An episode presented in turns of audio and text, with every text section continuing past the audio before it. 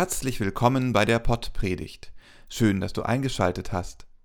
Robert Vetter und ich, Christoph Marsch Grunau, sind Pastoren im evangelischen Kirchenkreis Delmenhorst-Oldenburg-Land. Für einen kurzen, knackigen Input am Sonntag bist du hier bei der Pottpredigt genau richtig. Alle Informationen findest du auch in den Show Notes der Beschreibung zu dieser Episode. Zeit für Helden. Was sind wahre Helden? Sind es die glorreichen Ritter in ihrer glänzenden Rüstung? Sind es die Superhelden aus dem Fernsehen? Oder sind es die Helden des Alltags? Wir lernen heute einen Superhelden kennen, der sich so gar nicht nennen möchte. Viel Spaß mit der Pottpredigt. Liebe Hörerinnen, lieber Hörer, wer ist deine persönliche Heldin, dein persönlicher Held? Was stellst du dir darunter vor? Ist es jemand, der etwas Besonderes getan oder bewirkt hat? Ist es jemand, die großen Mut gezeigt hat? Ist es jemand, der sich für einen anderen Menschen geopfert hat? Wie klug oder stark muss ein Mensch sein, um für dich heldenhaft zu werden? Oder kommt es darauf an, wie berühmt dieser Mensch ist? Müssen erst Kriege passieren, damit Heldinnen und Helden geboren werden? Es gibt wohl wenig, das mehr Kontroversen auslöst als der Heldenbegriff. In den letzten Jahren hat die Verehrung der gefallenen Soldaten des Ersten und Zweiten Weltkriegs sehr abgenommen. Die Verehrerinnen und Verehrer scheinen auszusterben, die Kritikerinnen und Kritiker sind immer lauter geworden. Zeit für Helden? So ist die heutige Predigt überschrieben. Lass uns nach wahren Heldinnen und Helden suchen. Wir beginnen mit unserer Suche im Predigttext. Die Jünger Jakobus und Johannes suchen die Nähe ihres Herrn Jesus Christus. Die Ansprüche dafür sind ziemlich hoch. Worte aus dem zehnten Kapitel des Markus-Evangeliums. Jakobus und Johannes, die Söhne des Zebedeus, gingen zu Jesus und sprachen zu ihm: Meister, wir wollen, dass du für uns tust, was wir dich bitten werden. Er sprach zu ihnen, Was wollt ihr, dass ich für euch tue? Sie sprachen zu ihm, Gib uns, dass wir sitzen einer zu deiner Rechten und einer zu deiner Linken in deiner Herrlichkeit. Jesus aber sprach zu ihnen, Ihr wisst nicht, was ihr bittet. Könnt ihr den Kelch trinken, den ich trinke, oder euch taufen lassen mit der Taufe, mit der ich getauft wurde? Sie sprachen zu ihm, Ja, das können wir. Jesus aber sprach zu ihnen, Ihr werdet zwar den Kelch trinken, den ich trinke, und getauft werden mit der Taufe, mit der ich getauft werde. Zu sitzen aber zu meiner Rechten oder zu meiner Linken, das zu geben steht mir nicht zu, sondern das wird denen zuteil, für die es bestimmt ist. Und als das die Zehn hörten, wurden sie unwillig über Jakobus und Johannes. Da rief Jesus sie zu sich und sprach zu ihnen, Ihr wisst, die als Herrscher gelten, halten ihre Völker nieder, und ihre Mächtigen tun ihnen Gewalt an.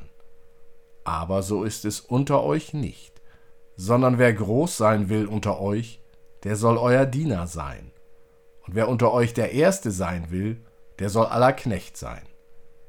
Denn auch der Menschensohn ist nicht gekommen, dass er sich dienen lasse, sondern dass er sich diene und sein Leben gebe als Lösegeld für viele.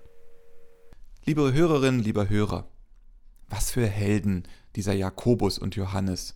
Das ist eine merkwürdige Tour, die die beiden da durchziehen. Still und heimlich wanzen sie sich an Jesus heran, versuchen an den anderen zehn Jüngern vorbei, ihre Plätze neben Jesus zu sichern. Sie benehmen sich wie die Leute, die auf dem Kreuzfahrtschiff oder am Strand schon mal ein Handtuch auf die Liege legen. Das da ist mein Platz. Jesus scheint sofort zu spüren, dass da mehr hintersteckt. Denn es ist keine leichtfertige Bitte, den linken oder rechten Platz neben Jesus einzunehmen. Das erinnert an die alten Königshäuser, in der Mitte der König, an der Seite daneben die engsten Berater und Minister. Wer an der Stelle saß, war Nummer zwei oder drei im Staat. Jesus macht den beiden Jüngern klar, dass das kein einfacher Job ist. Jesus verteilt keine Geschenke, sondern er fordert Heldentaten ein. Neben Jesus zu sitzen bedeutet, den gleichen Leidensweg einzuschlagen wie er, die gleiche Taufe zu empfangen. Das bedeutet, sein altes Leben komplett aufzugeben und hinter sich zu lassen. Denselben Kelch zu trinken, also alle Anfechtung, Verfolgung und den Tod auf sich zu nehmen, wie Jesus es getan hat. Jakobus und Johannes schrecken nicht zurück. Sie sagen nicht, Auweia, das überlegen wir uns nochmal. Da gibt es keinen Zweifel, keinen Rückzieher. Sie antworten auf die Frage, ob sie diesen Weg mitgehen können. Ja, das können wir. Das ist ziemlich unglaublich. Und wenn es wirklich aufrichtig gemeint ist, eine starke und heldenhafte Gesinnung. Kann man noch sicherer seine Nachfolge beweisen? Heldinnen und Helden kennen wir heute meistens aus dem Fernsehen oder Kino. Jedes Jahr erscheinen neue Blockbuster-Filme, die immer wieder neue Variationen von Comichelden verfilmen. Superman, Batman, Marvel's The Avengers, Guardians of the Galaxy, Iron Man, X-Men, Captain America und so weiter und so fort. Hollywood wird nicht müde darin, die jeweiligen Helden-Epi bis aufs kleinste Detail auszuschlachten. Problematisch wird die Heldenerzählung, wenn die Protagonisten gelackt und fehlerlos daherkommen. Irgendein Genexperiment geht schief. Der Held mutiert mit Superkräften. Gesundheitliche Nebenwirkungen dienen höchstens dem Spannungsbogen. Oder ein reicher Milliardär beginnt die Verbrecherjagd. Scheinbar selbstlos widmet er seine kostbare Zeit und Ressourcen diesem hehren Ziel. Wir dürfen das technisch hoch aufgerüstete Spektakel an der Leinwand bewundern. Was diesen Helden fehlt? Substanz und Tiefgang. Helden, die alles perfekt machen, verlieren meistens die Menschen aus dem Blick, die eben nicht perfekt sind. Wie oft endet der Heldenfilm dann mit einer heroischen Schlacht von Gut gegen Böse. Massen von Kontrahenten strömen auf den oder die Helden ein. Mit Computertechnik animiert rauschen die Gesichter auf dem Schirm vorbei. Es ist kaum auszumachen, dass alle nahezu gleich aussehen. Die normalen Leute haben da keinen Platz. Für wen sind diese Helden denn eigentlich wahre Helden? Ich finde es total langweilig, mir von privilegierten Superhelden zeigen zu lassen, wie das Leben zu laufen hat. Diese oberflächlichen Rollenbilder und Klischees haben nichts mit meiner Realität zu tun. Ich mag Antihelden. Ich mag die berühmten Helden des Alltags. Diese machen etwas, das zunächst nach nichts Besonderem aussieht. Trotzdem sind es große Taten. Diese Heldinnen und Helden müssen lange und hart arbeiten. Trotzdem sind sie für ihre Familien da. Oder sie helfen fremden Menschen. In der Pflege, in der Trauerbegleitung, in der Wohnungslosenhilfe, in der Notunterkunft, bei Behördengängen. Ihre Superkräfte? Sie schenken ihre Zeit, etwas von ihrem Geld. Sie haben Geduld ein offenes Ohr und einen wachen Blick. Sie packen an, murren nicht. Sie wuppen jeden Tag, obwohl es ihnen schwer fällt. In diesen Tagen des Krieges in der Ukraine kann man nicht über Heldinnen und Helden sprechen, ohne auch an Volodymyr Zelensky zu denken.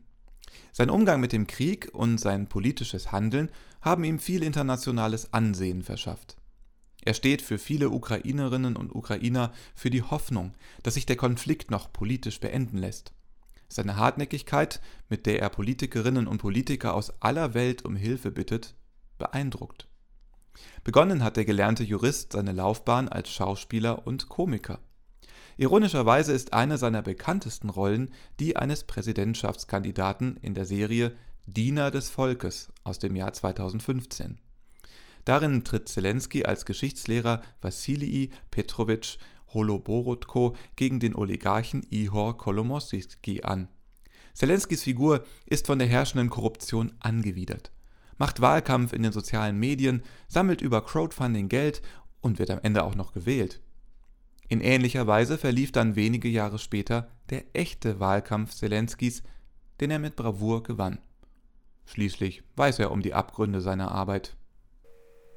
Der von Russland ausgehende Krieg stand allerdings nicht im Skript der Serie, was Zelensky nicht davon abhält, auch in dieser Herausforderung seine Erfahrung mit den sozialen Medien zugunsten seines Volkes einzusetzen. Zelensky ist kein Held aus dem Marvel-Universum, sonst wäre der Krieg bereits vorbei und glorreich gewonnen. Auch Zelensky macht Fehler im Umgang mit den westlichen Partnern. Nicht jede seiner militärischen Entscheidungen wird gut sein, aber er macht deutlich, wofür die Antihelden der heutigen Zeit stehen. Er macht sich im wörtlichen Sinne verletzlich. Seine Familie und er verzichten darauf, aus Kiew zu fliehen. Im Falle einer Eroberung der Stadt wird er schlimme Konsequenzen befürchten müssen. Der Krieg in der Ukraine ist kein Hollywood-Blockbuster, der nach 90 Minuten fröhlich mit dem Abspann endet. Viele Leidenswege haben mit ihm begonnen. Selbst wenn es hoffentlich bald zu Frieden kommen sollte, wartet auf die Geflüchteten, die Gebliebenen, die Vertriebenen und die Verletzten ein kräftezehrender Wiederaufbau ihres Landes. Blicken wir noch einmal auf Jesus. In dem Konflikt um die Rangstreitigkeiten unter den Jüngern wählt er einen klugen Weg, um die Heimlichkeit von Jakobus und Johannes zu durchbrechen und alle zwölf Jünger wieder an den Tisch zu holen. Er spricht zu ihnen, Ihr wisst, die als Herrscher gelten, halten ihre Völker nieder, und ihre Mächtigen tun ihnen Gewalt an. Aber so ist es unter euch nicht, sondern wer groß sein will unter euch, der soll euer Diener sein, und wer unter euch der Erste sein will, der soll aller Knecht sein. Denn auch der Menschensohn ist nicht gekommen, dass er sich dienen lasse, sondern dass er diene und sein Leben gebe als Lösegeld für viele. Was zeichnet für Jesus einen echten Helden aus? Es ist die Bereitschaft, ein echter Diener des Volkes zu sein. Sklave, Knecht oder Diener zu Jesu Zeiten zu sein bedeutete, auf alle grundlegenden Rechte zu verzichten, keine Würde, kein eigenständiges Leben, keine Selbstverwirklichung. Und das für immer und ewig. Es sei denn, man wurde vom Herrn ausgelöst. Diener sein ist für Jesus eine ewige Entscheidung. Man kann nicht mal eben so, wie Jesus eine Heldin, ein Held sein. Das wichtigste Kriterium ist, den Lebensgewinn der anderen über sein eigenes Leben zu stellen. Und das geht nicht gelackt oder perfekt. Brüche in der Biografie gehören dazu. Die Abgründe sind kein Nebeneffekt, sondern die notwendige Folge dieses Leidenswegs. Selbst der Tod ist mit eingeplant. Die Band Wir sind Helden singt 2003 in ihrem Song Heldenzeit. Willkommen in der Zeit, Helden sind bereit, seid ihr soweit? Hat irgendwer gesagt, es wäre Zeit für Helden? Wir kommen, um die anderen Helden abzumelden. Bist du soweit? Bist du bereit, ein Held zu sein? Ich glaube, ich bin es nicht. Immer leiden, alles aufgeben, die Liebsten zurücklassen, für die anderen da sein ohne Kompromiss, gehorsam sein auf Gott bis in den Tod. Das kann ich nicht. Das will ich nicht. Das brauche ich nicht. Denn den Helden gibt es schon auch wenn er sich selbst nie so nennen würde. Es ist Jesus Christus. Jesus ist schon lange gekommen, um die anderen Helden abzumelden, damit ich mich nicht zum Helden aufschwingen muss. Gott sei Dank. Amen. Hab keine Angst. Gottes Liebe ist stärker als jede Angst.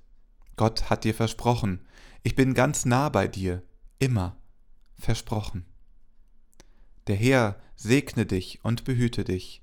Der Herr lasse sein Angesicht leuchten über dir und sei dir gnädig. Der Herr hebe sein Angesicht auf dich und schenke dir Frieden. Amen.